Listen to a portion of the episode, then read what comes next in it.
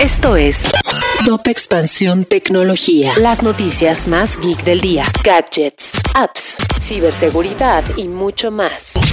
Soy Ginger Yabur y este jueves 3 de marzo te traigo una dosis de noticias geek. Tecnología. Apple tendrá un evento donde se anunciarán sus novedades, entre las cuales podrían estar un nuevo modelo del iPhone más económico, nuevas versiones de iPad e incluso algunas computadoras Mac. El evento se llevará a cabo de manera virtual a través de su canal de YouTube este martes 8 de marzo a las 12 del día, tiempo del centro de México.